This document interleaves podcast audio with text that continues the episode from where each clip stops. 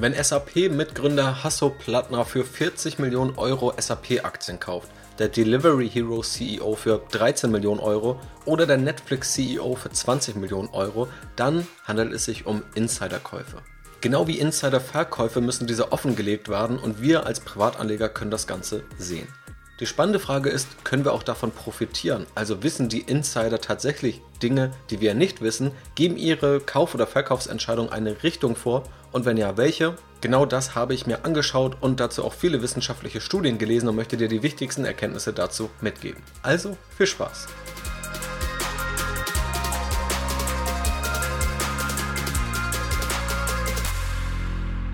Ja, herzlich willkommen zum Aktienrebell Podcast. Mein Name ist Janis und ich freue mich natürlich, dass du hier mit dabei bist.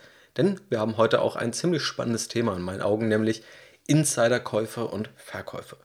Vielleicht nicht zu verwechseln mit Insiderhandel, beziehungsweise die liegen eng beieinander, wo es auch darum geht, dass Insider Transaktionen tätigen mit geheimem Wissen, um davon dann selbst finanziell zu profitieren, ist dann aber ja, eher auf eine illegale Art und Weise tun, weil sie es nicht offenlegen oder weil sie es über andere Personen machen oder weil sie es auch in Zeiträumen machen, wo sie es gar nicht machen dürften. Auch solche Fälle gibt es. Hier soll es viel eher darum gehen, um ganz legale Käufe und Verkäufe, die von Insidern getätigt werden und was diese eigentlich für ein Informationsgehalt für uns als Anleger mit sich bringen. Und ich habe mir da eine Analyse von MSCI, dem großen bekannten Indexunternehmen, angeschaut, aber auch wissenschaftliche Studien, die es mittlerweile so etwa seit 1980 gibt. Quasi in jedem Jahrzehnt findet man da spannende Studien und am Ende tatsächlich auch ziemlich spannende und auch praxisorientierte Erkenntnisse, die wir daraus mitnehmen können. Legen wir also los und starten wir mal mit der Analyse von MSCI. Dabei solltest du immer beachten, wir reden hier über Durchschnittswerte. Das heißt, bei einer einzelnen Aktie ist das nie eine Garantie in irgendeine Richtung, sondern es ist eines von mehreren Signalen oder es kann dann vielleicht auch der Ausgangspunkt sein, um überhaupt mal auf eine Aktie aufmerksam zu werden. Aber wir reden immer über Durchschnittswerte.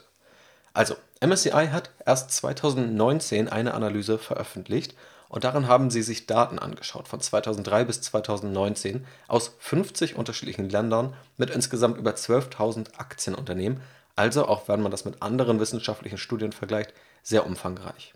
Und sie haben sich die Frage gestellt, kann man von Insider-Transaktionen profitieren, wir als Privatanleger, wenn wir diese sehen. Dabei haben sie drei Kriterien definiert, um das Ganze irgendwie messbar zu machen.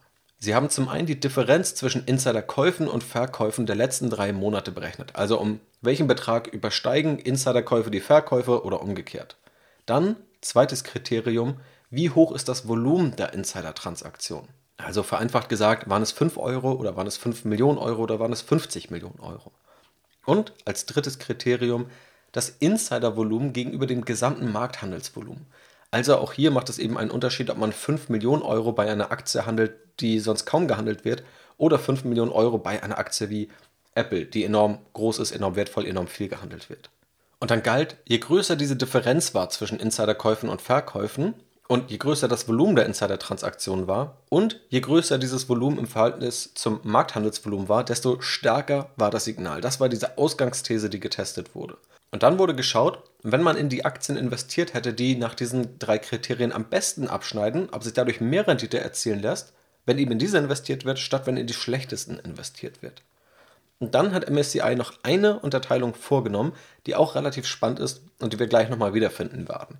Die Frage ist nämlich, welche Insider-Transaktionen nimmt man alle mit rein? Und einmal hat MSCI das Ganze durchgeführt, wo einfach alle Transaktionen mit reingenommen wurden und das andere Mal eine gefilterte Variante. Da wurden nämlich einige Transaktionen ausgeschlossen. Beispielsweise gibt es automatisierte Ausführungspläne. Wenn ein Gehalt beispielsweise in Aktienoptionen bezahlt wird, dann können diese automatisiert ausgeführt werden, sind quasi ein Gehaltsbestandteil und sprechen jetzt nicht für einen inhaltlichen Verkaufsgrund des jeweiligen Insiders. Dann kann es auch mal steuerliche Gründe haben oder auch eben andere Aktienvergütungspläne. Also, es gibt letztendlich Transaktionen, die nicht darauf schließen lassen, dass es irgendeinen inhaltlichen Grund gäbe, ob dieser Insider an die Aktie glaubt oder nicht, sondern die aus anderen Gründen ausgeführt werden. Und da war eben die These, wenn man das Ganze noch weiter runterfiltert, ob man dann bessere Ergebnisse bekommt. Und tatsächlich sehen die Ergebnisse relativ positiv aus.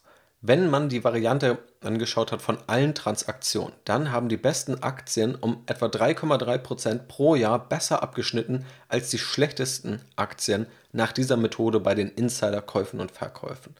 Wenn man die Variante mit den gefilterten Transaktionen angeschaut hat, sieht es noch besser aus. Hier waren es dann knapp 6% jährliche Mehrrendite.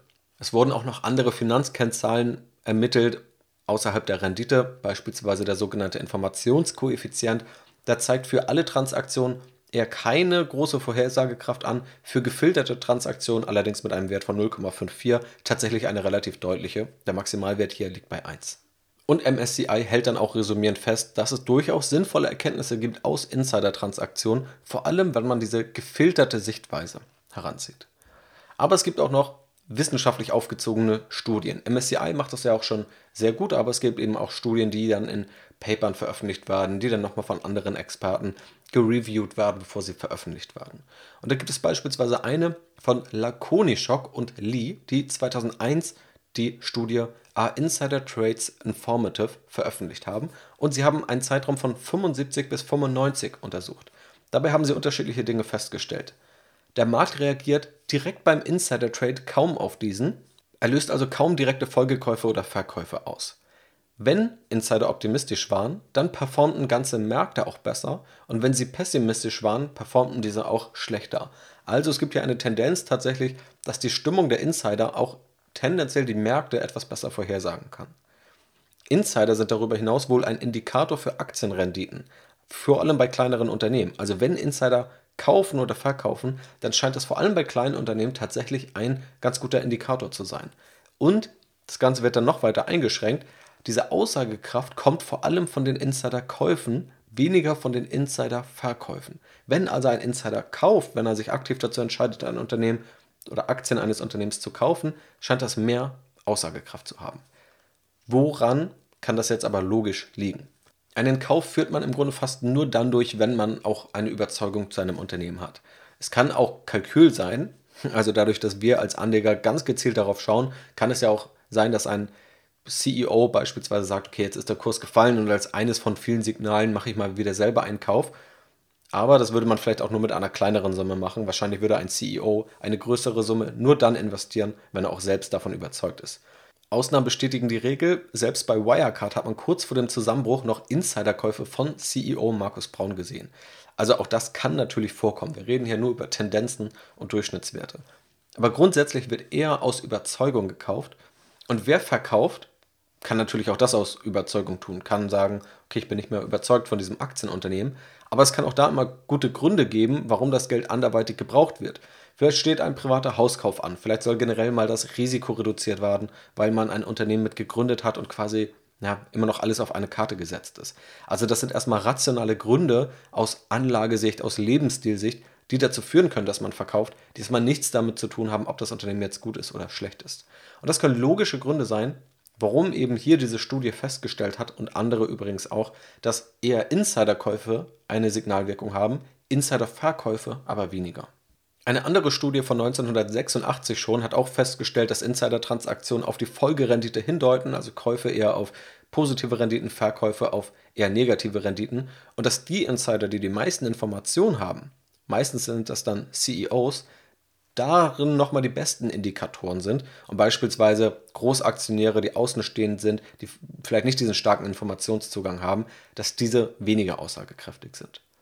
2011 gab es eine Studie mit dem Titel Identifying Profitable Insider Transactions, wo nochmal festgestellt wurde, je höher die Überzeugung des Insiderkaufs ist, desto stärker ist auch die Folgerendite. Und diese Überzeugung wurde hier in drei Kategorien eingeteilt: hohe Überzeugung, mittlere, niedrige Überzeugung und tatsächlich konnte man sehen, je höher die Überzeugung, desto stärker eben die Folgerendite. Und die dritte und letzte Studie, die ich hier noch zusätzlich kurz zitieren möchte, stammt aus dem Jahr 2017 und da wurden Daten von 86 bis 2014 analysiert und da wurde unter anderem festgestellt, wenn Käufe von unterschiedlichen Insidern innerhalb von zwei Tagen stattfanden, folgte im Durchschnitt eine höhere Rendite, als wenn nur ein einzelner Insider kauft. Da gibt es auch noch andere Studien, die quasi diese, diese Cluster identifizieren und sagen, wenn es Cluster gibt, wenn also mehrere Insider im ähnlichen Zeitraum mit höherem Volumen kaufen, ist das noch ein zusätzliches, stärkeres Signal, als wenn nur ein einzelner Insider eine gewisse Summe investiert. Das waren jetzt also ziemlich viele Erkenntnisse und auch Ergebnisse. Und was sind so die wichtigsten Dinge, die ich selber daraus mitnehme?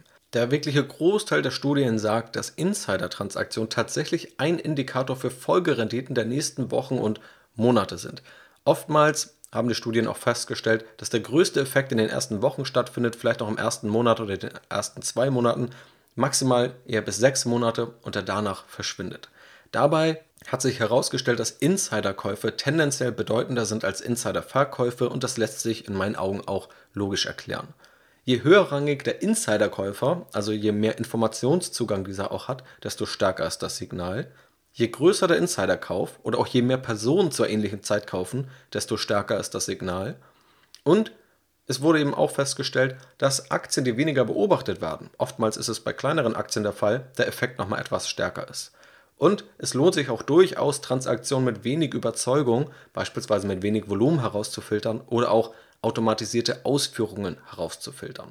Da gibt es auch Webseiten, die das anzeigen, im deutschen Raum, im englischsprachigen Raum, einige, wo das direkt eingereicht wird, andere, die das quasi auch so gefiltert anzeigen, bei denen man dann eben auch erkennt, wo solche automatisierten Ausführungen stattgefunden haben. Auch ich selber zitiere das immer mal bei Aktienanalysen, wenn ich der Meinung bin, dass es da mal spannende Käufe oder Verkäufe gibt, die eben nicht automatisiert sind, sondern wo auch schon ein angemessenes Volumen von hochrangigen Insidern investiert wurde. Also tatsächlich Insider-Transaktionen scheinen Informationen bereitzuhalten, die der Markt nicht direkt effizient verarbeitet, sondern wo es tatsächlich auch spannende Informationen im Durchschnitt zu beobachten gibt. Im Einzelfall kann es natürlich immer noch mal variieren und sollte das nicht der alleinige Grund sein, eine Aktie zu kaufen oder zu verkaufen, aber es kann eben eins von mehreren Signalen sein. Und gerade bei diesem Thema weiß ich, dass damit auch immer Schlagzeilen generiert werden und dass da viele Mythen und Vermutungen bestehen, aber ich hoffe, dass du indem du diese Themen jetzt einmal verstanden hast, gehört hast, eben weißt, was wirklich dahinter steckt, was man davon erwarten kann, was man davon auch nicht erwarten kann und wenn, von welchen Insider-Transaktionen man tendenziell mehr erwarten kann und von anderen man auch weniger erwarten kann. Damit hoffe ich, dass dir der Podcast gefallen hat. Schau auch gerne mal in der Podcast-Beschreibung vorbei, da findest du noch viele weitere spannende Links zu meinen eigenen Aktienanalysen, zum YouTube-Kanal oder auch zu meinem Instagram-Account, wo du mir natürlich gerne folgen kannst. Also, wir sehen uns dort wieder oder spätestens hier bei der nächsten Podcast-Folge. In diesem Sinne, mach's gut, dir noch einen wunderschönen Tag und bis zum nächsten Mal.